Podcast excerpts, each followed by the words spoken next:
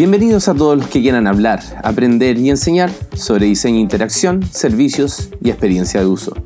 Soy Sauce Babilonia y ya es hora de destapar una cerveza y dejar correr la conversación. En este capítulo, Juan Paulo Madriaza, en una conversación muy divertida, nos entrega consejos para cómo comenzar en UX y las habilidades que debemos trabajar para tener éxito en la disciplina.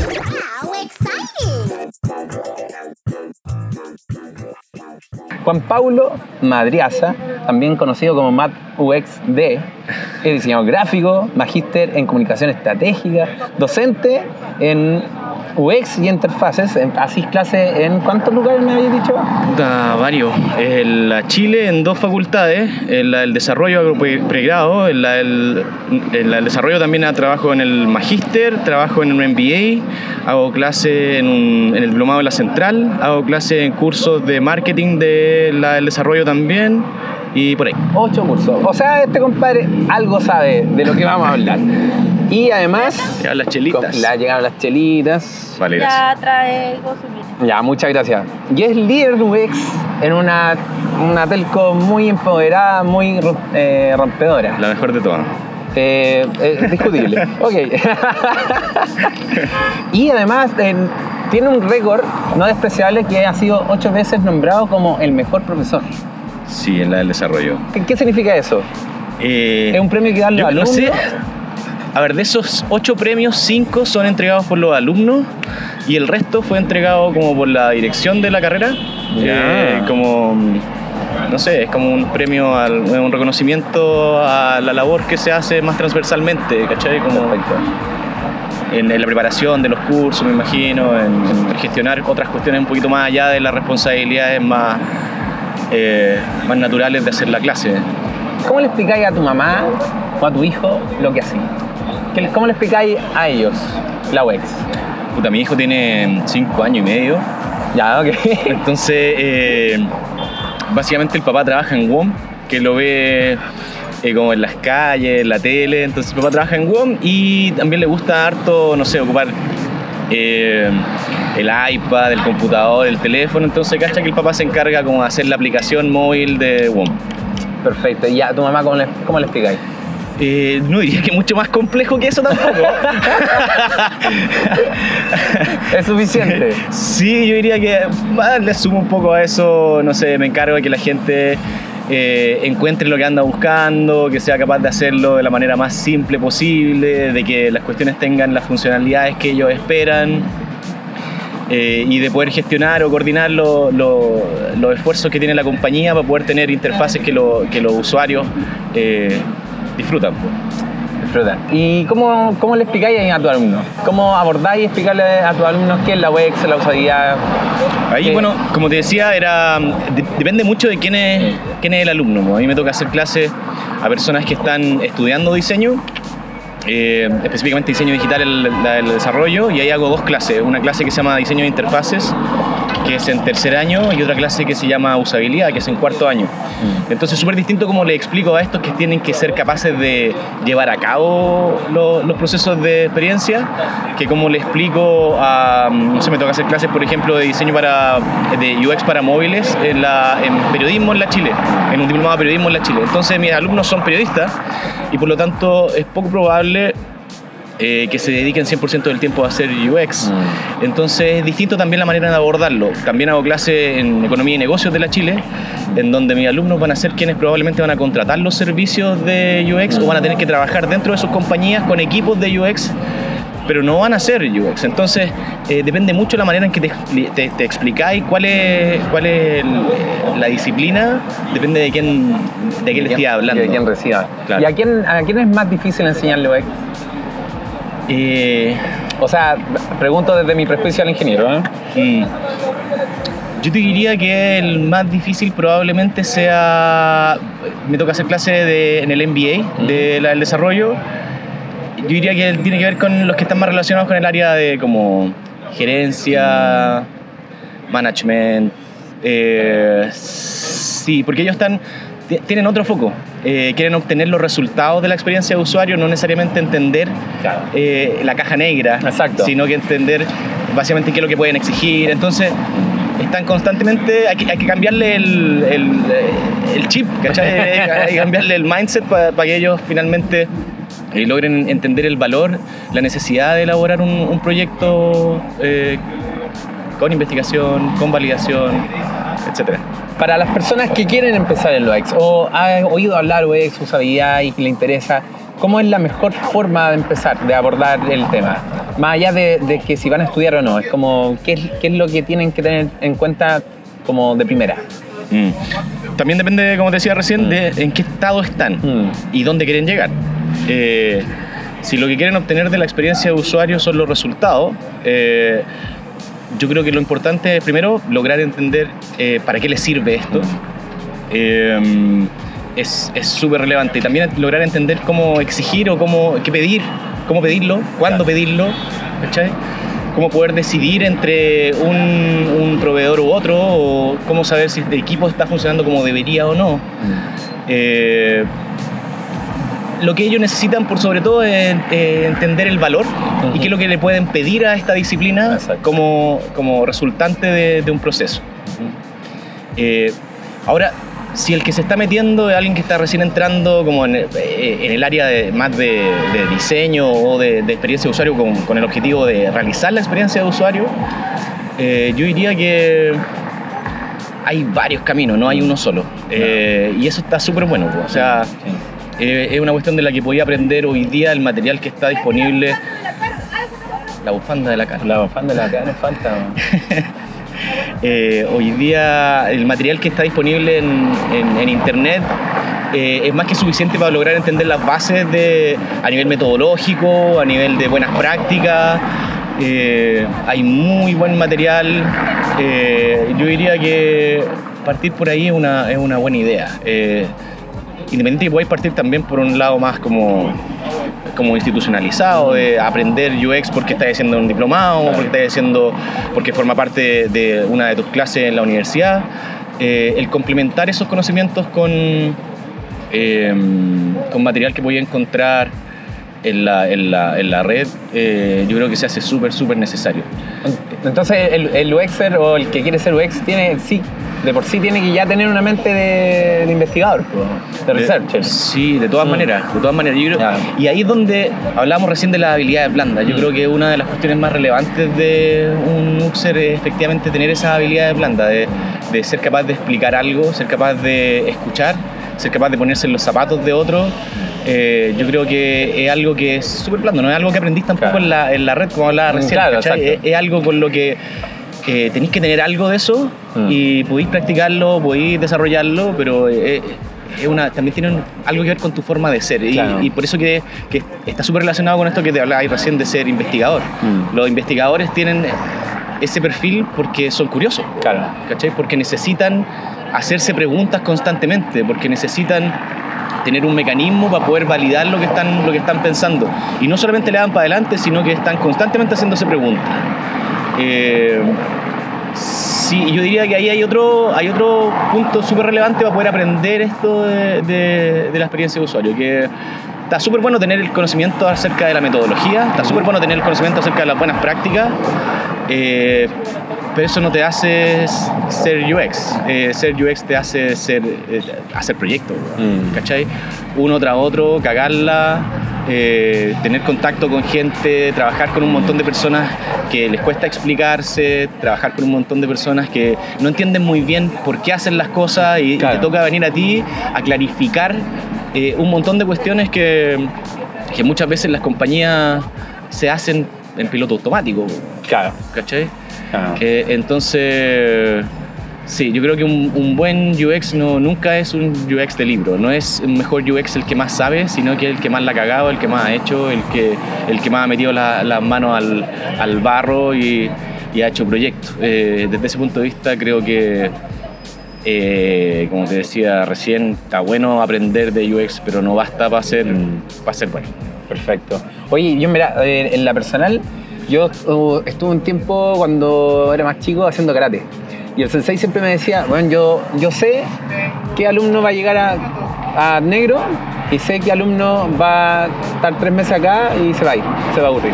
¿Te pasa algo a ti así? Sí, ver- ¿Cómo, cómo veis que un, que un, un estudiante tiene o sea, como que tiene una tendencia que va, va a llegar lejos o, y otro que, bueno, va, va a tener el cartón nuevo. Mm. ¿En, qué, ¿En qué lo veis? Hablando, siguiendo Eh, hablando de la es habilidad pasión, blanda. es pasión, Mm. es gana. Eh, eh, es también resiliencia, es como si, si, si la cagáis y no estáis dispuestos a cagarla de nuevo, empezáis a como quitarle el poto, yo no soy para esto, Claro. yo no sé si esto es lo que más me llena y eh, no es de gratificación instantánea tampoco muchas de las Claro. veces, ¿cachai? Mm. Entonces, eh, los alumnos que en mi, en, mi, en mi experiencia, yo llevo como 12 años siendo profe, Cacha. entonces he tenido la suerte de, de enseñarle a personas que hoy día son eh, UX hecho y derecho. ¿cachai? Entonces uno puede mirar para atrás y ya saber cuáles son los que eh, tienen, o cuál es ese gen que tienen que lo hace diferente. Claro. Y generalmente este de la, de la pasión, Mm. de la curiosidad, también tiene que ver con, con ser resiliente, Mm. con, con, ¿sabéis qué? Sigamos aprendiendo esto. No importa la cago, la, la vuelvo a intentar y de repente empezáis a entender. Pues, y ahí el libro queda atrás y empieza a aparecer tu experiencia, empieza a aparecer tu, tu conocimiento de hacer las cosas más allá de haberlas leído. Bueno, la otra vez conversaba con, con Rodrigo sobre, claro, cómo... ¿Con Rots? Con Rots. Un abrazo para Rots. Eh, sobre, claro, hay, hay un tema como del expertise, del experto, que un poco se ha perdido, pero siento que igual en, en UX es sano siempre tener la visión del amateur. Como que igual las cosas van cambiando, lo que aprendiste hace un año ya cambió, el, Bueno, el sí. uso, el modelo mental van cambiando las personas, entonces siempre está ahí como redescubriendo al usuario de una otra, otra forma. Sí, pues si no, uno no la cagaría. Eh, si el usuario fuera siempre el mismo, uno no cometería errores, porque sería cosa de aprender quién es el usuario y ya está, y de- hagamos proyectos, digamos. Claro. Pero para cada proyecto los usuarios son distintos, cambian, ellos mismos cambian, o sea, puede seguir siendo el mismo usuario, eh, la misma persona, Claro. pero no se comporta de la misma manera.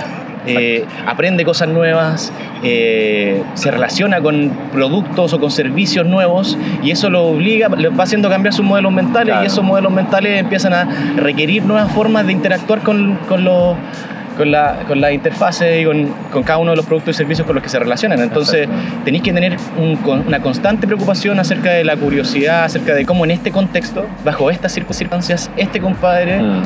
Piensa, quiere, necesita eh, interactuar con algo. Claro.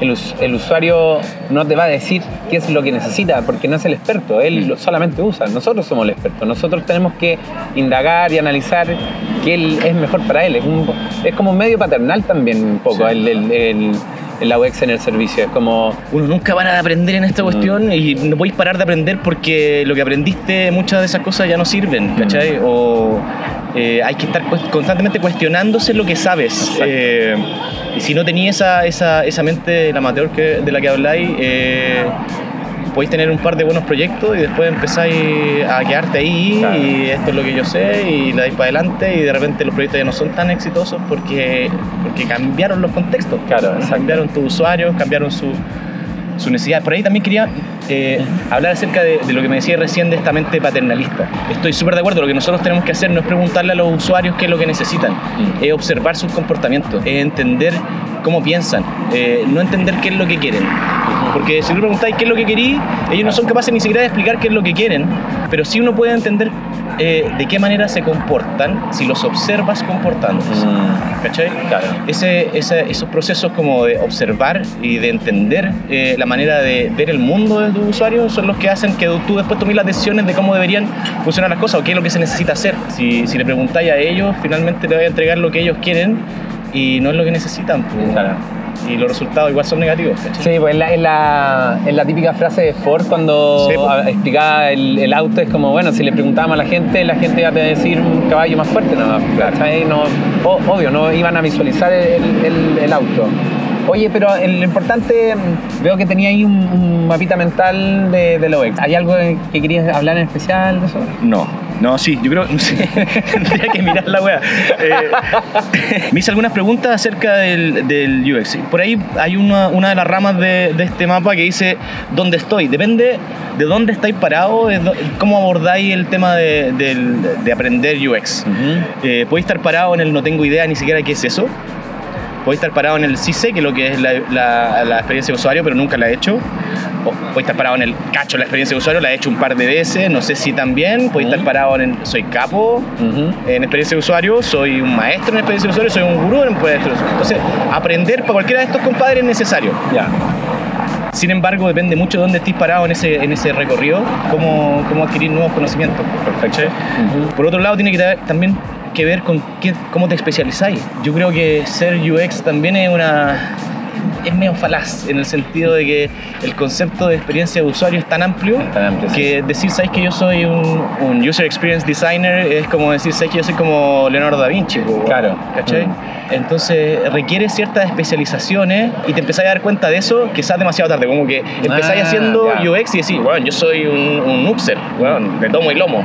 De repente empezáis a meterte y decís, bueno, como que en realidad parece que no cacho tanto arquitectura de información. Mm. Mm, me falta esa weá, como que es tener lo higiénico. Claro. Entendí Exacto. cómo funciona una estructura de, de menú y ya, pero ¿cómo trabajáis la arquitectura de información? ¿O ¿Cómo trabajáis el diseño de interacción? Eh, ¿Cómo trabajáis en el diseño de interfaz? ¿Soy capaz de llegar hasta el último detalle de la interfaz que tiene que ver con... eh, con, con- con la gráfica, soy capaz de llegar solamente a la estructura general de la interfaz, que tiene que ver con dónde va cada uno de los elementos, cuál es la jerarquía de cada uno de los elementos, cómo se relacionan cada uno. Soy capaz de entender los flujos completos o cómo desarrollar un flujo, cómo, Mm. cómo, dónde cortar entre, en un flujo. Van a ser cinco pasos, van a ser cuatro. Eh, hasta aquí llega el paso tres, aquí empieza el paso cuatro, porque es lógico que ahí sea. Bueno, hay un montón de preguntas que te empezáis a hacer solamente cuando te empezáis a meter. Claro. Entonces pasa esta, esta, esta mecánica de que uno cuando parte cree que cacha Ah. y después se da cuenta que no cacha. Y después se siente súper ignorante, aunque al lado de otro weón que se siente súper capo, es como, weón, yo cacho perfecto esto de la UX. Claro. Y vos, bueno, ya hay un montón de tiempo, probablemente eh, tú sepáis más que ese compadre, pero te sentís más ignorante. Exacto. Porque sabéis que tenía un montón de gaps, así como, weón, no, no he trabajado lo suficiente en mis conocimientos de research, por ejemplo. ¿Cachai? No he llegado tan profundo a hacer investigaciones de campo acerca de proyectos de mediana o alta complejidad. Claro, te, te empieza a pasar esta weá de, de- de sentirte ignorante Claro. constantemente. Sí, pues el efecto de un Kruger. Entre menos sabes, más crees saber. Exactamente. Por ahí tengo como las distintas formas de aprender que me estáis preguntando recién. Eh, a nivel de cursos online, hay un montón de cursos online. Eh, hay unos bastante buenos en, en Udemy. Por ahí el, el Joe Natoli, que es el que tiene como el curso con más estudiantes de UX. En Udemy vino Alisa 16. El, eh, por ahí pueden echarle un vistazo a su, a su charla en Elisa en Santiago. Eh, un tipo muy, muy capaz. Eh, hay muy buenos cursos de, de UX en, en Udemy. Por ahí está la Susan Weincheck, que es la The Brain Lady. Tiene cursos en, en Udemy. Hay cursos de especialización en research. Hay cursos de especialización en interfaz para móviles. Hay distintos cursos interesantes ahí. Eh, Coursera también tiene algunos cursos interesantes. Hay uno de gamification bien, bien, Sí, tomé. bien, bien bueno. Es muy bueno. La Interaction Design Foundation también tiene en esta mecánica como de, de suscripción, eh, también tenía acceso a varios cursos hechos por, por buenos realmente capos. Así que más allá de, de ver videos en YouTube de UX, hay cursos que son relativamente serios. eh, por buenos que, re- que realmente cachan y, y que, y que son siempre bienvenidos, creo Claro. yo. Además que está es- es el- el- la camiseta o el sombrero del UX como tú, po, ¿cachai? Que es docente. Que tú de, de alguna otra forma te especializaste en cómo enseñar UX, ¿cachai? Sabiendo desde, desde los gaps que habláis, eh, oye, esto tienen que tener ojo, bueno, las recomendaciones que hay dado recién, perfecto, ¿cachai? De repente eh, uno también en el hacer pierde esa cosa, así como, pucha, yo me había leído un libro pero no me acuerdo, ¿cachai? Pero porque no, no es tu foco tampoco. Y, y también eh, pasa mucho que de repente tal vez una interfaz no funca y no cuaja muy bien porque claro, tu lado de arquitectura de información es la que está débil. Y ahí es como la pirámide, es como, pucha, este ladrillo quedó medio, medio flojo, claro, la, lo- para arriba va a caer. pues. Ser profesor para mí, aparte de ser como un- una parte re importante de mi vida, me encanta hacer clases, eh, creo que ha sido súper valioso para mi desarrollo profesional el verme obligado a no solamente hacer, sino que es explicar cómo se hace. Esa necesidad de explicar cómo se hace te obliga a reflexionar acerca de cada una de las cosas que haces. Eh, muchas veces uno se mete en una, en una vorágine de, bueno, esta weá la hice, funcionó, démosle para adelante. No, no sé cómo la hice, pero demos- hay que hacerla de nuevo, bueno, hagámosla de nuevo, ¿cachai? Así que, eh, esta necesidad de tener que explicarle a otros eh, te obliga a pensar cada una de las weas que así a tal punto de, eh, de ser capaz de responder las preguntas que vengan, de explicar la weá hasta, hasta los niveles de complejidad que se requieran.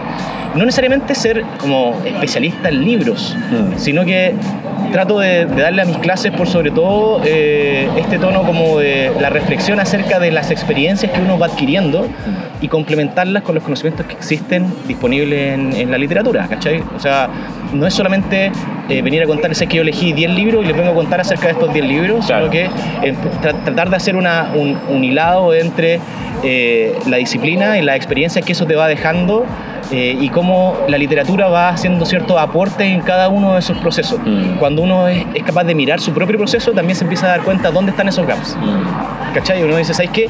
No, pues bueno, esta weá, tomé una decisión sin quizás haberla pensado lo suficiente, sin tener la información suficiente, sin haber hablado con las personas que requería hablar. Entonces te das cuenta de que, bueno, aquí esto no lo sé. Y te puedes poner a estudiar lo que no sabís, Claro. que también es súper necesario. Sí, si de repente po. uno se pone a estudiar las weas que más le gustan Mm. y le sigue dando y le sigue dando las mismas weas porque te sentís súper cómodo en, en seguir estudiando sobre las weas que sabís. Mm. Si lo peludo realmente ponerse a estudiar sobre las weas que no sabís. ¿Cachai? Ahí Claro. es donde la lectura se hace más pajera, más lenta, más trabada, ¿cachai? Pero bueno, está bueno. Sí, bueno. Eh, por ahí te hablaba recién de las formas de aprender. Una son los cursos online, también leer harto, eh, bueno, leer libros, pero también está bueno leer eh, información como fresca. Eh, la paja de los libros es que probablemente estés leyendo un libro que tiene, no sé, cuatro, cuatro años, cinco años, y que estás leyendo un, un libro relativamente nuevo. Claro. Ese libro lo creó un weón, lo empezó a pensar, lo empezó a escribir hace seis años atrás, siete años atrás. Cuando lo empezó a escribir, eh, lo empezó a publicar en un blog, ¿cachai? Y probablemente lo que tú estés leyendo hoy día sea una weá que tiene siete, ocho años de, eh, de pensada, Claro, ¿cachai? de maduración. Y muchos de esos libros finalmente sobreviven a ese, a ese proceso, pero muchos también no lo hacen. Claro.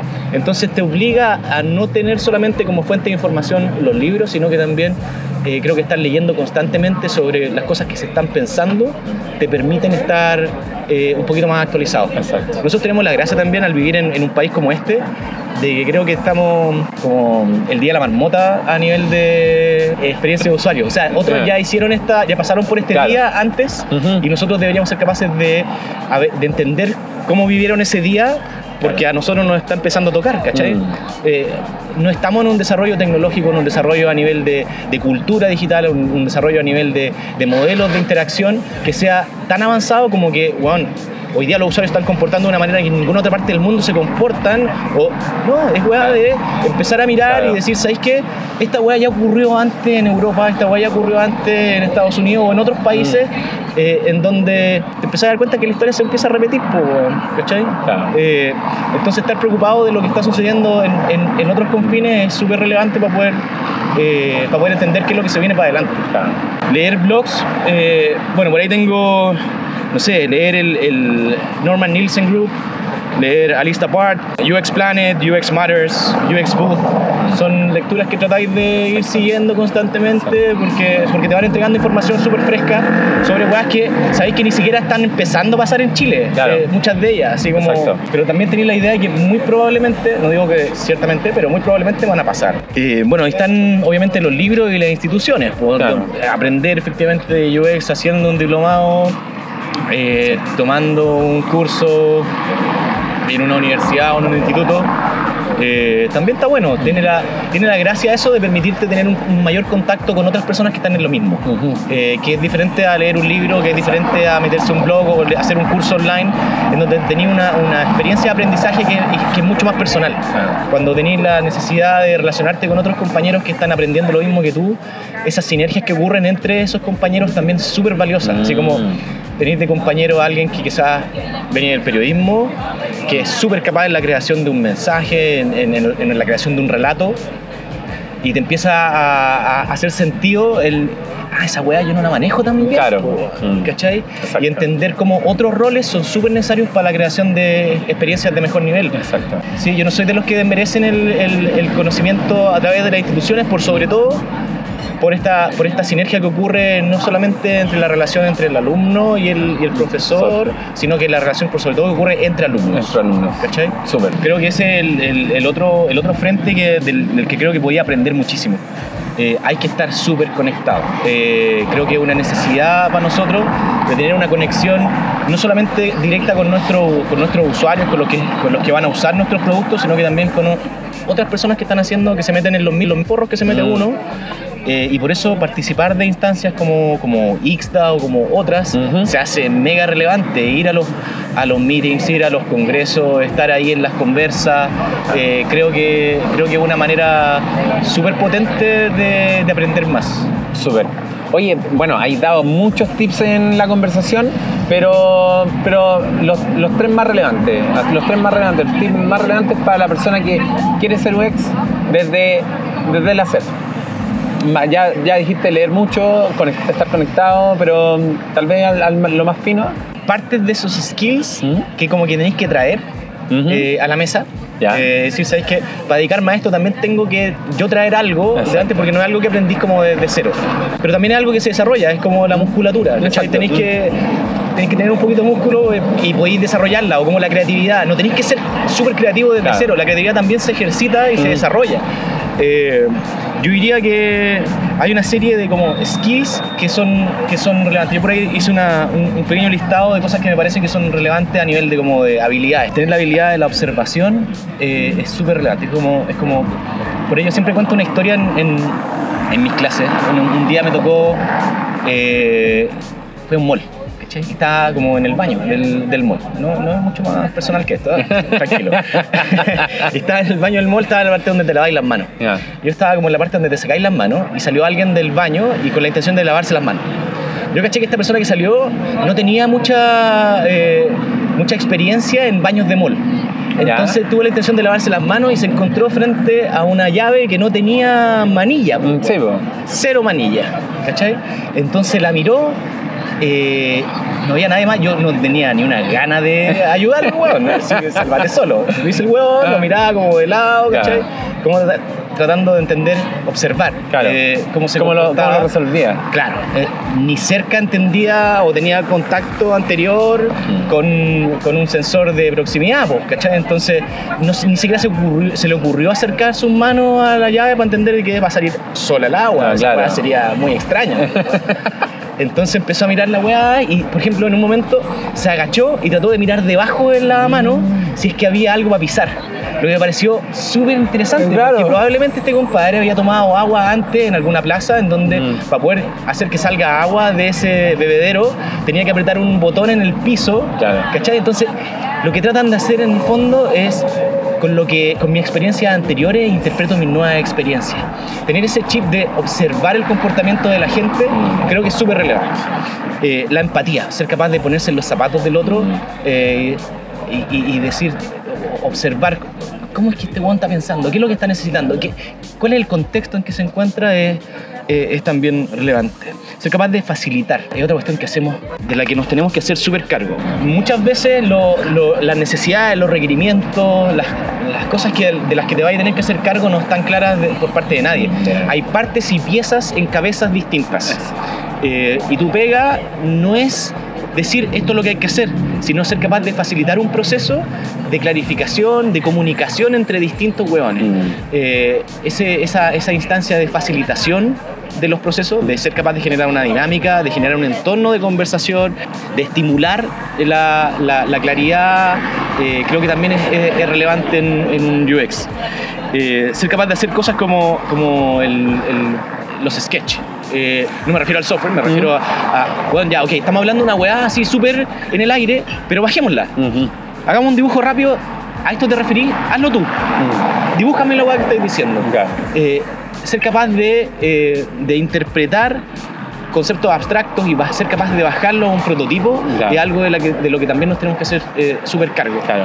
Eh, tener habilidades en comunicación, ser capaz de explicar cosas, ser capaz de hablar con gente que no hay hablado nunca, tener las patas para ir y hablar con alguien que, eh, que tiene un cargo cinco o seis veces más arriba que el tuyo y pararte ahí y, y- y establecer una comunicación de valor, no una comunicación vertical, sino que totalmente horizontal, es algo de lo que hay que también hacerse cargo. Eh, tiene una función política. Eh, Ah, ya, eso me interesó. Sí, una función. Cuando digo política, me refiero política porque es una negociación constante. ¿Cachai? Eh, tú podrías decir, ¿sabes que voy a levantar los requerimientos del negocio y en función de los requerimientos del negocio voy a elaborar una solución? Mm. Eso termina siendo muy valioso para el negocio en una primera instancia, no necesariamente valioso para los usuarios. Exacto. Y cuando no lo es para los usuarios, no lo es para el negocio. Mm. Entonces, tu labor política es ser capaz de negociar acuerdos, eh, de estar ahí para ponerte los zapatos de otro y decir, ¿sabéis qué? Yo quiero hablar eh, a nombre de la señora María, que, ¿sabéis qué? No... No sé, po, weón, es la primera app que descarga, ¿cachai? Entonces, tú estás hablando de que esta weá funcione como Uber y la señora María no tiene idea de qué mierda es Uber, weón. Entonces, pongámonos en contexto y, y tratar de ponerse en, Claro. esa- en esas patas como de, tenemos que generar acuerdos Claro. eh, y tenemos que, tenemos que pensar en, en las distintas eh, como aristas de la, de la problemática, Claro. creo que es relevante. Claro, además negociar es que ya, ok, ahora no vamos a hacer Uber, pero tal vez más adelante. Sí. También, bueno, habilidad en validación. Entender de que, de que no soy el dueño de la verdad. Eh, y que la, la única verdad finalmente eh, son los resultados de las experiencias que generáis. Mm. Eh, y la única manera de entender cuáles son los resultados es mediante los procesos de validación. Eh, ser capaz de, de hacer cosas que estáis dispuestos a que estén malas, ¿cachai? De decir, ¿sabéis que yo no soy el dueño de la verdad? Yo creí que esta weá era así y me doy cuenta después de haber hecho una validación con usuarios de que mm, no era tan así la weá, po, ¿cachai? Entonces te vi la necesidad de, de- de tener un, eh, lo que hablábamos hace un rato de la resiliencia, ¿no? De- de- y ser capaz de aceptar también tus derrotas y aprender de esas derrotas. Lo más fácil sería decir, ¿sabéis que yo no voy a hacer validación?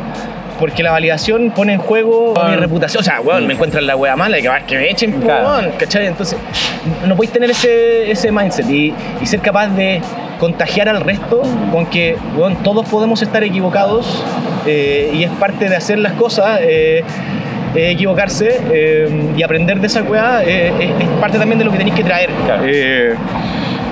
Tenéis que tener conocimiento acerca de los métodos. eh, y eso ya es como conocimiento más, más duro. Más eh, eh, claro, o sea, tenéis que entender qué es lo que estáis haciendo, cuándo lo estáis haciendo, qué es lo que le podéis pedir a eso, cuándo usar A, cuándo usar B, cuándo usar C, qué es lo que pedir a cada una de las cosas. Mm. Eh, yo trato de decirle siempre a mis alumnos, ustedes tienen que ser los MC de un proyecto.